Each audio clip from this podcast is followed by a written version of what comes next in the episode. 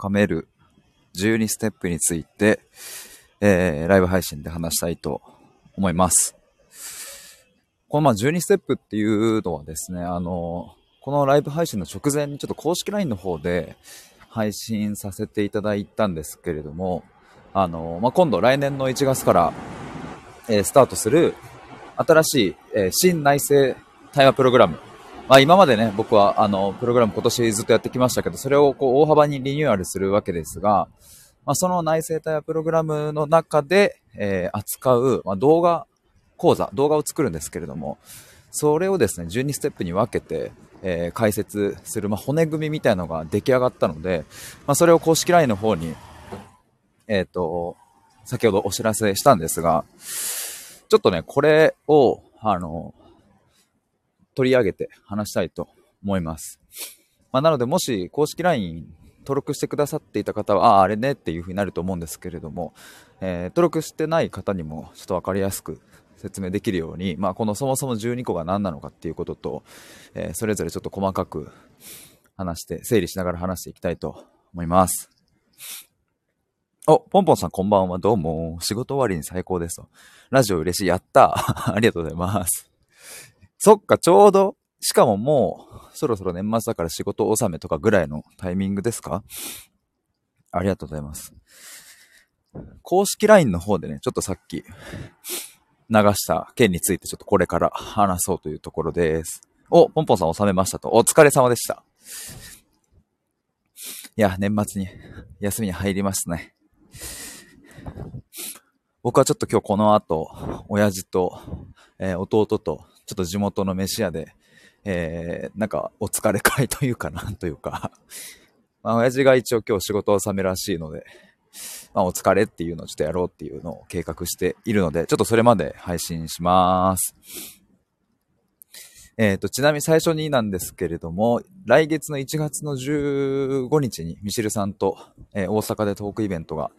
ありまして、えー、ここでしか聞けない話という、えテーマで話します。なので、えぜひ来てほしいなという気持ちがありつつ、大阪難しいという方はオンライン配信とアーカイブ視聴もできますので、ぜひ、えー、そちら購入してもらえると嬉しいです。あ、ちなみにですね、あの、ミシルさんと1月7日の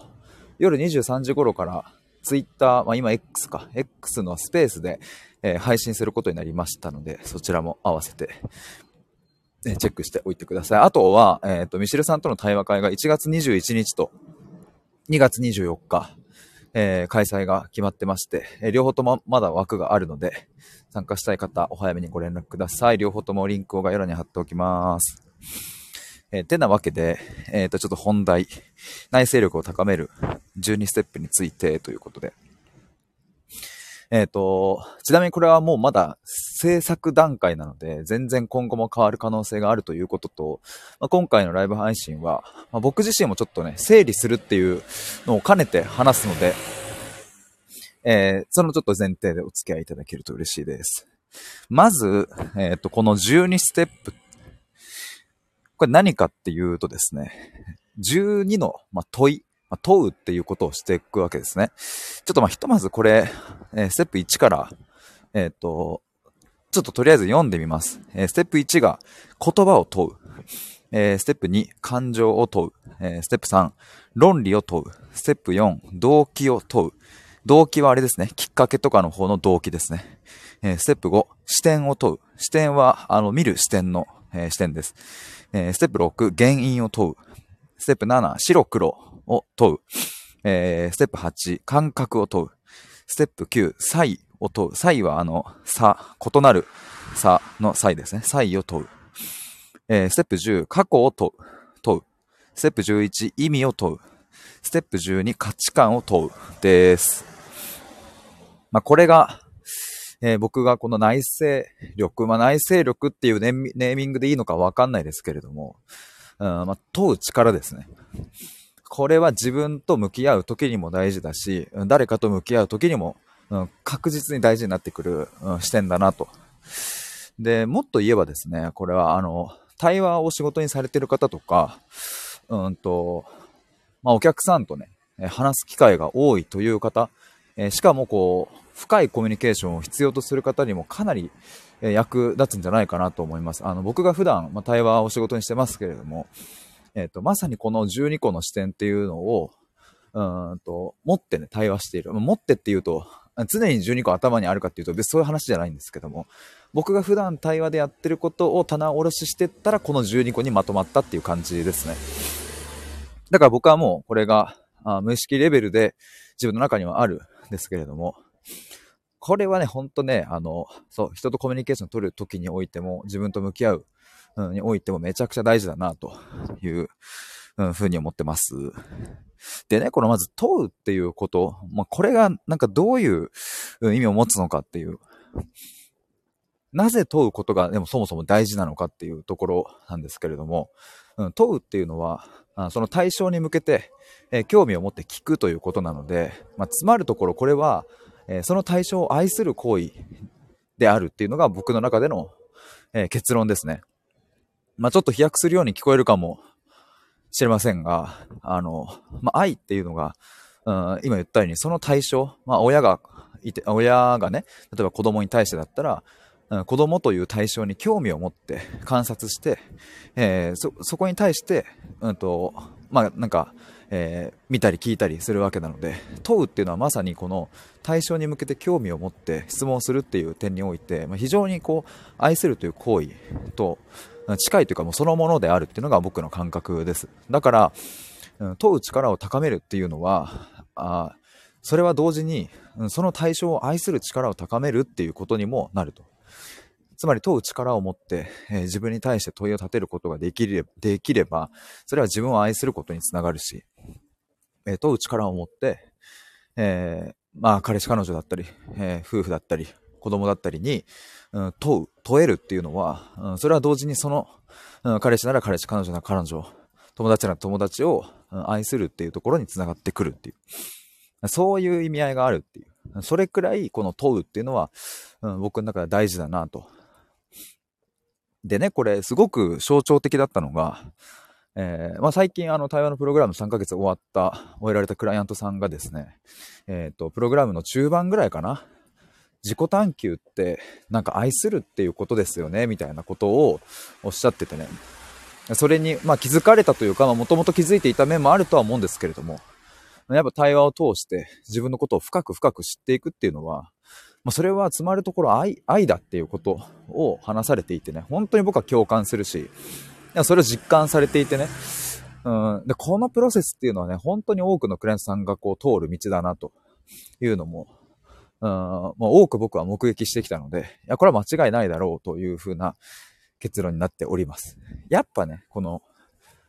うん、この愛愛するっていうのは知らないと始まらないのでね、なんで人はその対象を愛せるかと言ったら、その対象をちゃんと知るから愛せるわけでね。うん、知らないものを愛せないわけですよね。うん、それは人にしても、あ楽器にしても、うん、絵画にしても、食べ物にしても、何にしても同じですね。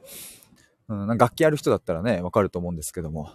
うん、その楽器にね、本当に愛を持って、ここどうなってるんだろう、こうどういう風に指を使えばいい音が鳴るんだろうっていうのを、丁寧に丁寧に観察しながら知るっていう行為を通してその楽器に愛が生まれて、その愛がある人がいい音を奏でられるわけでね。まあ、これは、あの、料理にしたって、海外にしたって、えー、一仕事にしたって、何にしたって同じなわけでね。まあ、なので、えっ、ー、と、そう、このクライアントさんがおっしゃってたのがとても象徴的だなというふうに感じます。で、え、ちょっと前置き長くなりましたが、まあ、そんな問うっていうのを、まあ、12個ですね。この12個身につけたらもう間違いないでしょっていうのを、え、並べました。ちょっともう一回、これ大事なところなので、え、上から順番に言うとですね、言葉を問う、感情を問う、え論理を問う、動機を問う、え視点を問う、原因を問う、白黒を問う、え感覚を問う、差異を問う、過去を問う、意味を問う、価値観を問うです。これ、うん。ちょっとね、今日、あの、ちなみにね、この12個は、さっき、えっと、Mac で作業しながら、うん、これだな、これだなっていうのを、もう過去の自分の発信だったり、クライアントさんとのやり取りだったり、いろいろ見返しながら、あの、網羅的にね、になるようにまとめていった感じなんですけれども、ちょっと一つずつ、えー、あんまり長くなりすぎないように、えっ、ー、と、ちょっと上から説明していきたいと思います。まず、ステップ1の言葉を問う。まあ、これが本当に、すべての中心になってくるなと思うんですけれども。お、ポンポンさん12ステップがめちゃわかりやすい。あざっす嬉しい。テンションが上がっちゃう。ぜひまたなんかあの質問とか気づいたことあればコメントください。ありがとうございます。まずステップ1の言葉を問う。これが全ての中心になるなと僕は思うんですけれども、これ何かって言ったら、えー、定義ですね。例えば、自己肯定感が低くて悩んでる人がいるんだったら、どうしたら高まるんだろうって考えるのではなくて、そもそも自己肯定感とは何かという、その言葉自体を問うっていうことをですね。もうこれは全ての言葉に対して言えるので、もうやり出したらもちろんキリがないので、えー、全ての言葉を定義し直すなんていうのは、あの、無理なのでね、そもそもね。まあ、なので、えっ、ー、と、これは自分の気になるトピックとか、今、悩みの渦中にいるんであれば、それについて、えー、問うっていうことですけれども、あ、ポンポンさん。えっ、ー、と、3、想像ができて、できていなくて気になりますと。論理を問うかな ?3 の、ステップ3の？おー、ありがとうございます。ちょっと、あ、車が。そう、ちょっとじゃあ言葉を問うっていうのは、まあそういう意味ですね。あ、ポンポンさん、それで楽しみです。ありがとうございます。もう言葉を問うはちょっとこの後も重なる部分があるので、えー、ちょっとこの辺にして、まあ要は定義ですね。あなたにとってその言葉はどんな意味を持ちますかっていうことをですね、自己肯定感っていう言葉は、まあ、誰か学者が定義したりとか、その辺の方に書いてあったりとか、いろんな定義があるけど、これが正解だなんてものはないので、これ全ての言葉に共通しているので、なので言葉を問うという視点がまず大事ですね。えー、ステップ2ですね。ステップ2は、えっと、感情を問うですね。うんと、端的に言えば、楽しいって何とか、悲しいって何？とか、イライラって何？みたいなものです。で、ここでも重要になってくるのは、あそれは普遍的に楽しいってどういうこと？って聞いてるわけじゃなくって、あなたにとって楽しいって何ですね？例えば、えっ、ー、と、僕にとって、えー、楽しいという感覚は、えー、どんなものかっていうと、うん、心がね、体全体に通っている感覚っていうのが僕の言語化です。どういうことかっていうと、もう楽しい時って、なんかあんまり脳みそを経由しないで体が勝手に、体が勝手に踊り出すみたいな感じですね。て、てれてれててて、うー、右とか、うー、左、ラッパーのリズムにって昔あの、お母さんと一緒のやつが今急に頭の中出てきたんですけど。っていうのがまあ僕の定義です。が、これはもうもちろんですが、人によってかなり違います。なので、え楽しいって何？とか、悲しいって何？嬉しいって何？ついつい僕たちはこの言葉が非常に、うん、分かりやすくて、え使いやすいので、そっち側に、うん、頼ってしまいますが、その分かりやすいがゆえにね、ああ、これ楽しかったで終わらせちゃうっていう。ああ、これ悲しかったな、辛かったなで終わらせちゃう。じゃあ辛いって何？そこが大事ですね。ポンポンさん急に歌とか つい歌ってしまった これステップ2ですね。そしてお待ちかね、ステップ3、論理を問う。論理を問うっていうのはどういうことかというと、えっ、ー、と、もうちょっと具体的に言うとですね、えー、一般的に当たり前とされている論理を問うですね。例えば、えっ、ー、と、うん受験勉強頑張って合格したら嬉しいって聞いたらさ、あ、まあそりゃそうだよなってなりますよね。めちゃめちゃ受験勉強頑張ったので、それで合格したら嬉しい。あ、そりゃそうだなってなるし。うん。じゃあなんか、いじめられたら辛い。あ、そりゃそうだよなってなりますよね。ここを問うってことです。ここを疑うっていうことですね。つまりなんで人はいじめられたら辛いんだろうかっていう。一見ヘリクツにも聞こえてしまうかもしれないですけれども、ここがめちゃくちゃ大事ですね。なんで受験勉強頑張って合格したら嬉しいんだろう私はなんで嬉しかったんだろうですね。で、これなんで問う必要があるかというと、世界のどこかにはですね、いじめられても辛くない人もいるし、世界のどこかには、受験勉強頑張って合格したけど嬉しくない人もいるんですよ。これはもう僕はもう、あの、200円、300円と対話する中で、え感じてきた、まあ、経験から感じる部分でもありますし、まあ、これは皆さんも想像にそんな難しくないと思うんですね。100人中100人がさ、同じような結論になるかっていうと、そうではないですからね。うん、だから他にも、そうだな、うん、じゃ貧困の地域の子供たちを見てかわいそうって思う人がいたとしたら、まあなんか、まあそうだろうな、まあわかるわかるってなりそうなんですけど、いやちょっと待って。なんで貧困の地域の子供たちを見たらかわいそうっていう感情が湧くのっていう。ここの論理を疑うんです。だからもっと超短縮、短略、簡略化したら、えー、貧困イコールかわいそうという、式が成り立ってるわけですけども、それなんでっていう。世界の100人にインタビューして、貧困はかわいそうだと思いますかって聞いたら、まあ、多分100人は、100人全員が、うん、そう思うとは言わないはずでね。なので、貧困の地域の子供たちを見てかわいそうという感情を抱く人にはそれなりの理由がちゃんとあるんです。もしかしたらその人自身が過去に、うん、貧困で苦しかったとかあるかもしれないですし、いや逆に貧困というものに触れたことがないから想像ができなくてかわいそうという感情になるのかもしれないですしね。ここの論理をね、問うっていうのはめちゃくちゃ大事。これは、あカップルとか、夫婦とか、そういう近い距離感の人こそ結構大事かなと思います。友達とかもね。なんでそうやって考えるんだろうっていう。ポンポンさん確かにというね。そう、これはね、結構肝でございますね。さて、えっ、ー、と、続いてですね。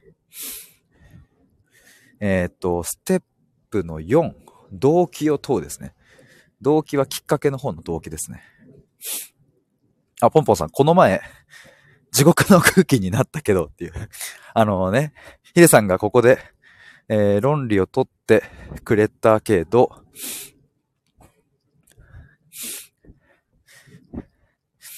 ちょっと先にあれだね、ステップ4の方をちょっと説明してますね。ステップ4は、えっ、ー、と、なんて言ったっけ、俺。えっ、ー、と、動機ね。動機を問うっていう。きっかけが何だったのかですね。きっかけが何だったのか。うん僕よく対話の中で、えー、使う言葉があって、どういうわけか、〇〇さんはそう思ったわけですよね。それって何でなんですかねっていう。どういうわけかっていう言葉をよく使うんですよ。だからさっきの例でいっか、貧困をかわいそうだと思う A さんがいたとしたら、A さんに対してね、あなるほどと。それすごいわかるんですけれども、世界には、世の中には貧困をかわいそうだと思わない人もいるわけですよね。だし、貧困の地域をの人たちを見て悲しくなる人だっているわけですよね。でもどういうわけか、あなたは貧困の地域の子たちを見てかわいそうという感情が湧いてきた。それって、なんか、なんでなんですかねっていう。こうやって動機？あーと、あ、ちょっと待って、これ動機じゃない。これ原因の方だ。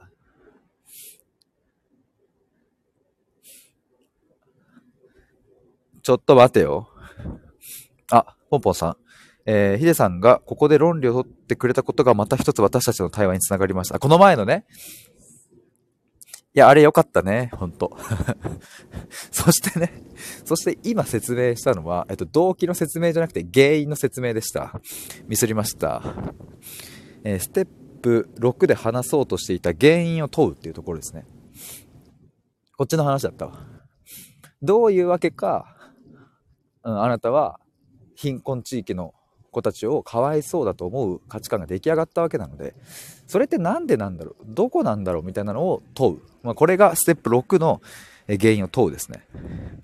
なので、えっ、ー、と、ちょっと戻ってね、ステップ4の動機、きっかけを問うっていうのは、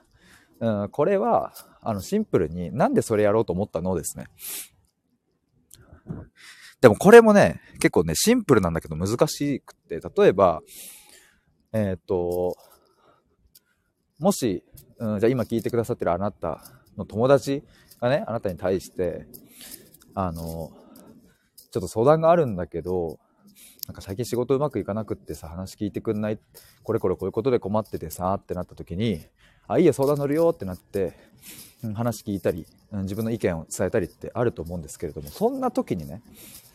問いを立ててほしいのは、どうしてこの人は私に相談を持ちかけたんだろう。この人の動機は何なんだろうですね。だって別にね、私以外にも相談する選択肢はあったはずで、どういう動機で私のところに持ちかけてきたのかっていう。これを、うん、問えるだけで対話の幅はかなり広がるし、うん、相手の安心感にもつながるし、動機が知れるだけで、うん、な、なんでこの場にやってきたのかっていう動機を知ると、対話の方向性だったりが見えてくるっていう。どの方向に向かって掘ればいいのかがわかるっていう。動機を問うですね、これが。で、すいません。さっきすっ飛ばしてね、ステップ6まで行っちゃったんですけども、ステップ5がね、視点を問う。視点はこう見る視点ですけれども、この視点っていうのは、えっ、ー、と、これも端的に言うと、裏とか逆とかの話ですね。これもよく僕対話の中で言うんですけれども、うんと、クライアントさんが何か言った言葉に対して、それって裏を返したらこういうことですよねとか、それで逆に言えばこうですよねみたいなことを言うんですね。それは別になんかそれが正解だっていう話ではなくて、裏側の世界から見たらこうなってるし、逆の世界から見たらこうなってるっていうのを提示することによって一気に視点がね、視野が広がってくんですね。例えば、そうだな、裏を返すで言うと、あじゃあ僕の例だったらね、うん、じゃあ幼少期にすごい母親と大揉めしたりトラウマになったりしたすごい嫌な出来事がありますと。これこれこうでこうで嫌な出来事があって、そのせいで僕は、えっ、ー、と、自信を失いました。もう最悪です。って僕が言ったとします。でもこれって、裏を返したら、自信がなくなった経験があるからこそ、今、自信がない人たちの話に共感性を持って聞けるよねっていう。裏を返したらそうだよね、みたいな。例えばこういう話ですね。まあ今、なんかすごく、単純な話にしたので、簡単でしたけれども、これは対話の中でね、うん、やるシーンっていうのは、そのクライアントさんが、うん、固定観念に何かこう縛られているシーンとかに、ちょっと裏側の、視点をポッとこう見せる。そこに問いを立てる。と、ああ、まあ確かに言われてみれば、みたいな、そこで一気に世界が広がっていくっていう感じ。まあ広げる問いみたいな感じかな、これは。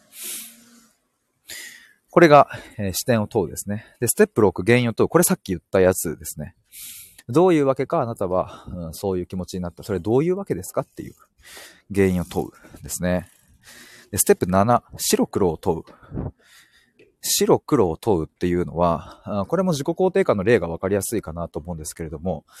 要はですね、二項対立とか二元論とか呼ばれるもの、ここに対して問いを立てていく感じです。例えば自己肯定感が低くて悩んでる人は、自己肯定感を高めたいっていうふうに思っているわけですけれども、ここで問題なのは、低いっていう認識になっていると、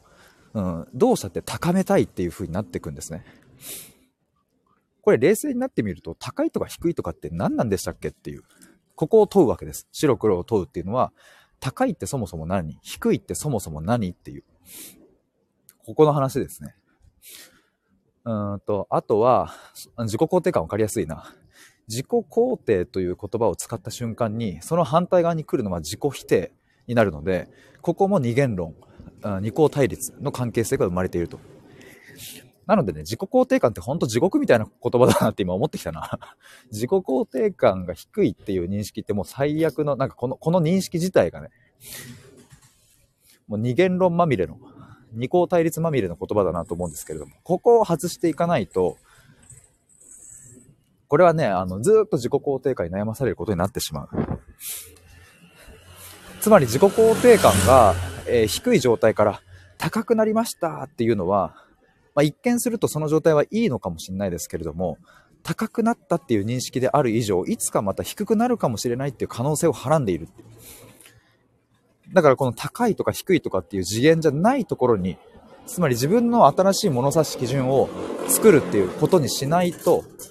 一生この自己肯定感が高いだの低いだのっていう物差しから抜け出せないっていうことになってしまう。だからこの白、黒、うん、白とか黒とか、高いとか低いとか、大きい小さいとか、うん、多い少ないとか、うん、あと肯定と否定とか、まあ、光と闇とか、生きる死ぬとか、まあ男と女とかね、いろいろそういう二元論、まあ、二項対立で表現できる言葉に対して、えー、問いを立てていくという感じです。まあ今この時代にさ、男か女かみたいなことだけではもう表現できないよねっていうのは、それはもうみんなの共通認識になりましたけれども。でもそういうことですね。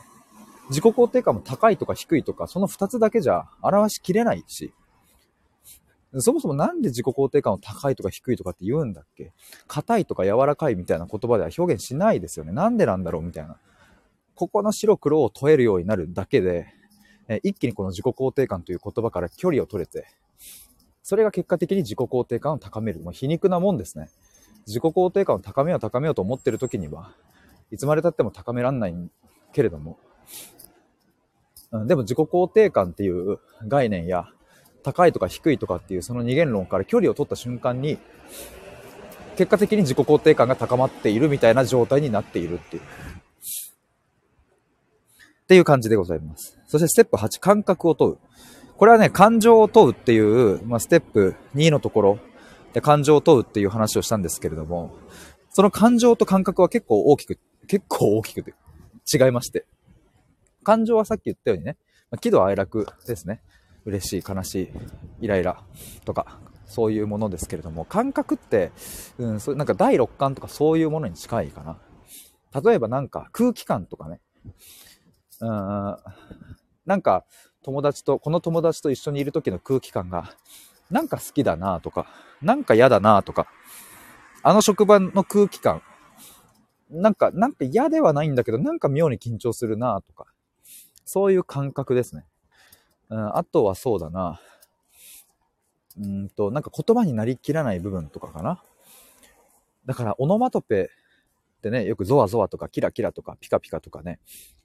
なんかそういうオノマトペとかで表現できるようなものって言えばいいのかな？あだからあれだな、あの、お腹がズキズキしますか？それともズシーンと痛みますかとか、ピリピリしますかみたいな、そういうのって感覚だと思うんですよね。それは感情じゃなくて。あ、それだな。感覚ですね。そういうもんですね。だからあれか。まあ、五感も入るのか。匂いとか、味とか、うん、そういう感覚器官で感じるものですね。はあ、なんかそれでよかったわ。そういう感じでございます。それに対して問うっていうのは、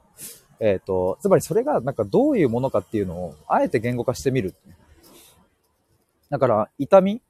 ずしーんと重いお腹の痛みっていうのを、あの、もちろん的確に表現することはできないけれど、僕たち人間はオノマトペっていう言葉を手に入れてね、あえて言葉にするんだったら、それはどんな痛みですかに対して、なんかずしーんですね、奥の方が、とか、いやもうズキズキズキズキしますっていうところで僕たちは、あの、意思疎通を図れてるって、まあ、すごいなと思うんですけれども。まあ、そういうもんですね。あえて言葉にするならどうなりますかまあ、これ別にオノマトペじゃなくてもね。っていうものですね。そしてステップ9、差異。差異っていうのは、差と異なるで差異。だから違いを問うっていうことですけれども。うんと、これはまあいろんな違いがあるのかな。うん、例えば、そうだな。うーん。じゃあ僕カラオケを人からしてるとき楽しいんですけども。うん、あとは、そうだな、仲いい友達と飲みに行ってるのも楽しいって感じるんですけれども。ここで言う楽しいってどんな違いがありますか？ですね。例えば、同じく楽しい。カラオケも楽しい。飲みに行くのも楽しい。うん、もっと言えば読書も楽しいし。一人で飯食って美味しい飯食ってるのもなんか楽しいなって感じる時あるし。でも、これはどうしたって質は違うはずですよね。一人で飯食ってる時の楽しいと、大人数で飲んでる時の楽しいっていうのは、同じ楽しいという言葉にはなるけども、ここには必ず違いがあるので、もうこの差異を問うっていうことですね。あとは、これは過去の自分との比較でも使えますね。3年前の僕は、例えば、うん、そうだな、じゃあ大勢の前に出るのを、まあ、仮に緊張してたとする。でも今の僕は緊張しない風になった。ここに差異があるので、これはなぜ生まれたんだろうとかっていう風に問いを立てていくとかですかね。まあ、ちょっといろんな差異があるので、うん、例を出しきれないですけれども、例えばこんな感じです。違いを、そこは違いはなぜ生まれたのかっていう問いを立てていく。ステップ10、過去を問うですね。まあ、過去を問うっていうのは、これもちょっとその全、あ全部のこのステップ12の、まあ、全てに共通するところでもあるんですけれども、まあ、結局ね、最終的にたどり着くのって結構親子関係、家庭環境なので、うんと、その感覚が分かってくると、あれもしかしてこれって、父親とこういう関係性だったから生まれてるのかなっていう問いが立つんですね。例えば、そうだな、じゃあ、えっ、ー、と、職場で、うん、年配の上司、男の男性の上司にすごい、いろいろ言われてね、なんか怖いな、嫌だなって思っていたとする。それに対してなかなか言い返せない。なんでだろうって。で、そんな時に過去を問える視点を持っていると、あれこれもしかしたら、父親から結構いろいろああだこうだ言われていた、それがネックになってんのかなとかっていう仮説が立ってきたりするんですけれども、まあ今のはちょっとわかりやすい例でしたが、その男性の上司みたいな。でも、うん、結構ね、あれそれ、そんなことも繋がってんのっていうところもね、結構あるんですよ。これ前クライアントさんと話したんですけれども、そのクライアントさんがね、とある、うん、まあ5、6人の、まあ初めましてのなんかこう集まりに参加したと。ただその途中で、えっ、ー、と自分は別の予定に本当は行きたい予定があったと。なんか美術館に行きたいみたいな。でも時間、終わりの時間が迫ってるんだけど、なかなかそこ抜け出せなくって、結局行けなかったんですみたいな話があってね。それはつまり、うんと、その5、6人で集まってる初めましての空間で、すいません、ちょっと私先に、ちょっと失礼しますっていうのがなかなか言い出せなかった。これはなんでなんだろうみたいなところを考えていったら、結局出てきたのは母親との、え、ー、と、コミュニケーションのところで、えっ、ー、と、まあ、母親から幼少期に、邪魔だ、あっち行けって言われたことがあるっていう記憶にまで結びついたんですね。まさかのこの、うーんと、経験、出来事から、まさか母親から言われた一言に結びつくなんて思ってもいなかったけれども、ちゃんと深掘りしていったらそこにまでたどり着いた。こういう過去を問える視点を持っているだけで大きく違いますね。まあ、ここはあの、そのクライアントさんとは対話を通してやったわけですけれど、まあ一人でもあれ？これってもしかしてっていう風に、あ、これってもしかしてっていうのがいいのかな？過去を問うっていうのは。そんな感じでございます。そしてステップ11、えー、意味を問うですね。意味。この意味を問うっていうのも、あこれはね、あの、もうちょっと具体的にすると、自分の人生にとってこの出来事はどんな意味を持つのかという問いですね。これは特に、うん、後悔した時とかにも、うん、使えるというか、そういう時にこそ意味を、うん、問うってことをやってほしいなと思うんですけれども、後悔とか悲しみとかね。例えば、うん、そうだな、僕母親が2年前に亡くなりましたけれども、うん、それは悲しいことだし、二度と会えないっていうのは、それは辛い、苦しいっていうのはありますけれども、その出来事が僕にとって一体どんな意味があるんだろうかっていうふうに考えていくわけですね。ここで重要なのは意味という言葉。価値とかじゃない僕にとってその出来事はどんな価値があるのかにすると、価値っていう言葉にした瞬間にね、え何か物差しで測れるような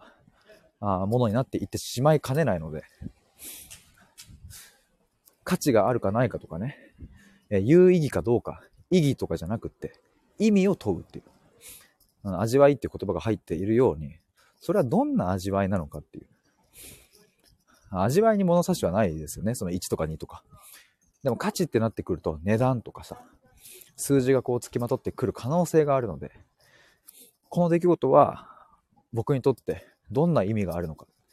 もし夫婦関係ならば、わかんないなんかね、夫婦の中で大変な辛い出来事があった時に、これきついけどさ、これ僕たち夫婦にとってどんな意味があるんだろうね、これはって。それを問えるようになるだけで、格段に、うん、その出来事から得られるものが変わってくるし、ただ後悔して終わりとかじゃなくなってくる。この後悔、まあ、なんで、なんで僕の身に起きたんだろう。どうしてこの後悔するような出来事が今日起きたんだろう。どんな意味があるんだろうっていう風な問いです。これがステップ11。さあ、ついに来ました。ステップ12。えー、価値観を問うですね。価値観を問う。うーんと、シンプルにすると、えー、どうしてそう思うのっていう問いですね、これは。例えば、そうだな。じゃあ、結婚は30歳までにするべきだって親が言ったとしますよね。僕たちに。というか、まあ今、自分に対してね、30までに絶対に結婚しなさいみたいな。そんな時に、いや、うるせえなみたいな感じにはちょっとなっちゃいますけれども、え、でもどうしてそう思うのっていうふうに聞いてみるわけですよ。つまり30歳までに結婚すべきだっていう、うん、それは価値観ですよね、その親の。その価値観に対してどうしてそう思うのっていう。これ一回挟むだけでかなり対話が変わってきますね。まあ僕たちはね、どうしても感情がある生き物なので、親からさ、30までに絶対結婚しなさいとかって言われたらうるせえなみたいな感じになっちゃうしさ、感情先行しちゃうからさ、ここはなんか難しいなって僕も思うところではあるんですけれど、どうしてそう思うのって聞けるだけで、全然深みが変わってくる。例えばその30までに結婚しなさいっていう言葉の裏側には、と子供を思う気持ちだったりね、いやもしかしたら30という数字に何か意味があるかもしれないですよね。えー、もしかしたら親は、うん、30歳までに結婚しなかったことによって、えー、何か受けられるはずだった恩恵が社会から受けられなかったりとか、それはなんか法律的観点かもしれないし、金銭的観点かもしれないし、あわかんない。世間体かもしれないし、それはわかんないですけれども、30までに結婚しなさいという背景には、それも必ず何かきっかけ、理由がまあ、あるんじゃないかっていう仮説のもと、どうしてそう思うのっていうのを、うん、ワンクッション挟んで聞いていくわけですね。まあ、腹立つけど、そんなこと言われたら。まあ、こう、例えばこういう視点ですね。どうしてそう思うのっていう。結構ね、やっぱ、その、価値観でね、溢れているので、あ、価値観で溢れているっていう言葉であってるのかわかんないですけども、うん、僕たちがね、何か身近な親子とか、夫婦とかカップルとかでやり取りするときって、うん、どうしても論理だけでは、あの、関係性は築けないのでね、まあ当たり前ですけど。ただどうしても論理的になりすぎてしまったりだとか、うん、相手の価値観に深く入っていかずにね、例えばなんだ？じゃあ、えっ、ー、と、掃除とかさ、わかんない。カップルとかだったら、掃除洗濯とかさ、そういうのもさ、いや、なんかお前がこれやれよとかさ、わかんない人、ね、だってこうじゃん、こうじゃん、みたいな。前こういう風に話したじゃん、みたいな。感じで進んでしまいかねないですけれども、もうちょっと踏み込んで、例えばもし、その、パートナー相手が、なんか俺は、じゃあ、そうだな、洗濯物するのはなんか嫌だと。ちょっとめんどくさいからやりたくないから、みたいなこと言ったとしたらさ、あの、まあ、ここでどうしてそう思うのって、え言うとさ、もしかしたらその彼氏はうるせえよ、嫌なもんやらんだよって言うかもしんないけれど、一旦聞く。え、な、なんで、どうしてそう思うの？どの辺が嫌なのっていう。まあでもぶっちゃけそれでうっせえ黙れみたいなことを言ってくるパートナーだったら、まあそもそもどうなんていう、ね、関係性結ぶのどうなんていうのはちょっと僕は思っちゃいますけれども、そうやって聞いていくと、意外なものが出てくるかもしれない。洗濯物するって、すごく脳みそを使うんだ。例えばこういう、うん、なんか、シワにならないように気をつけなきゃとかね、いろんなことを考えて頭がすごいね、こう、パンクしそうになると。一方で、皿洗いは結構シンプルな、あの、活動だから、結構やりやすくて楽しいんだ、みたいなことまで話せればさ、なるほどねっていう。そうか、じゃあだったら私が洗濯やるよっていう風に、落としどころつけられるかもしれないし、もし二人とも同じような理由で洗濯物やりたくないんだとしたら、じゃあどうするっていう風な新しい解決策。うん、じゃあなんかそういうシワとかになりにくい、もう洗濯、洗濯、いい洗濯機を買ってさ、そこはもう投資しようって言って、もう乾燥まで全部一気にやっちゃってもらえればもうシワもなんないし、そのまんま畳めるしみたいな。じゃあここは、うん、ちょっといいやつお金出して二人で買おうって。うん、でもじゃあ、あの、食器洗いとかは食洗機とか別に買わないで、うん、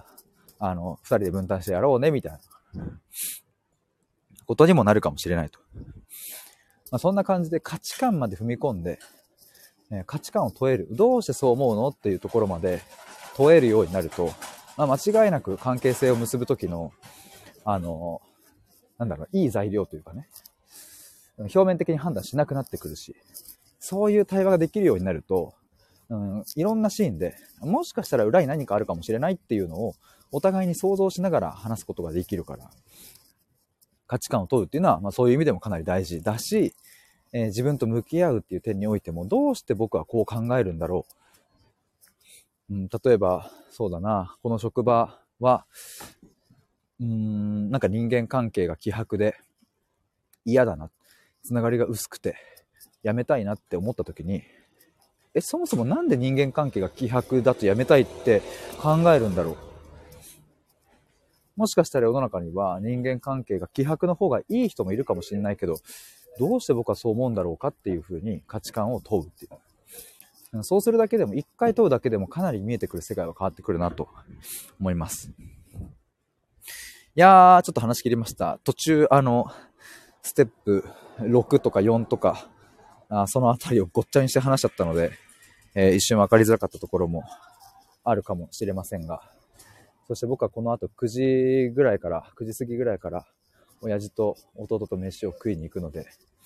いや、いい感じに収まったな。40分か。いやー、これちょっと、いいな。いいなっていうのと話してみて、僕いつもあの、新しいプログラムを作るときとか、何かね、新サービスを出すときとかは、基本的にちょっとライブ配信でね、それこそポンポンさんがね、来てくれた回もある、あのー、あれ、ファミレス対話の時とかね、その時のライブ配信をしていた場所と同じところを今歩いてるんですけど、あの、それでライブ配信でちょっとアウトプットさせてもらって、自分の中で整理できて、落とし込めると、よし、この方向性でいけそうだなっていうのが固まるので、いやおかげさまで、あの、潜って聞いていただいた皆さんもありがとうございます。まあ、来年の1月から、この内政対話プログラム、あの、対話とね、えチャットでやり取りするだけじゃなくって、今言ったこのステップの1から12を、まあ、全て動画で解説して、えー、っていうのを見てもらった上でアウトプットしていただきながら対話もするっていう。これでもう内政マスターですよ。